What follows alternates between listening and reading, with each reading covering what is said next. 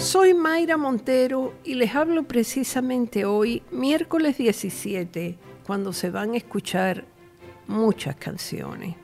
Se iba a escuchar, por ejemplo, la canción de Pompeo, eso mañana.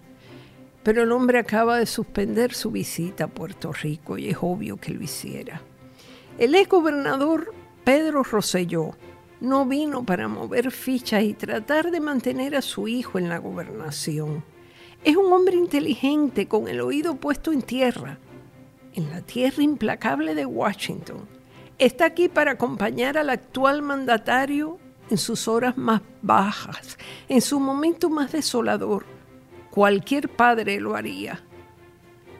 Ahí es donde tiene que estar junto a Ricardo, al que van a tener que sacar de fortaleza como aquellos niños tailandeses que los tuvieron que sedar para sacarlos de la cueva donde quedaron atrapados, así mismo lo van a tener que sedar. Los servicios de seguridad e inteligencia de los Estados Unidos han trabajado este asunto con la meticulosidad de una viejita que elabora una servilleta de mundillo.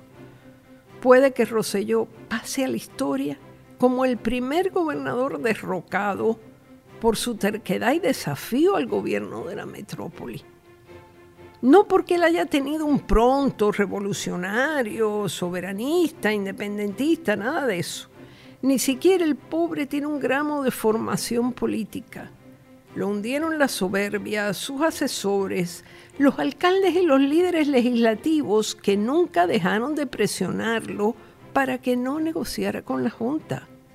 Ninguno de ellos se dio cuenta de que planteada la deuda descomunal, la presión de los acreedores y el cansancio de algunos sectores en Washington, con el saqueo que se había institucionalizado, regularizado y a causa del cual se apropiaban del dinero de los contribuyentes estadounidenses, la vida en el país iba a dar un vuelco y el control de las finanzas iba a ser ostentado por organismos y personajes específicos síndicos y jueces entre ellos.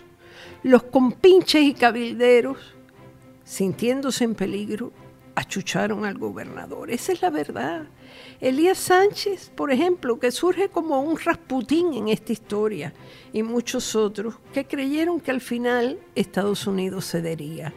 Al fin y al cabo, a tipos como ese solo les interesaba enriquecerse y manipular o hechizar, para usar un término del siglo XVII. El gobernador es el gran hechizado. Le llenaron la cabeza de humo y Roselló, que al parecer tenía bastante espacio ahí dentro, cometió el error de su vida. No es que se enfrentara a Trump, se enfrentó al sistema, a la metrópoli que lo tiene en sus manos. El gobernador no puede empinarse sobre las ruinas de su administración para proclamar que sobrevivirá. ¿Sobrevivir con qué? La economía es un montón de ceniza, los acreedores, insisto, están más inquietos que nunca. Todo el país depende de unas transferencias billonarias, de las que Pompeo, que venía, pero ya no viene, se proponía hablar personalmente con el que lo atendiera. El gobierno no tiene una sola industria, ni recursos, ni una divisa de la que agarrarse. Por ahí un poco se las busca con el turismo y, por supuesto, el consumo, que es descomunal. Eso es todo. Pero el consumo depende de los fondos federales que entren.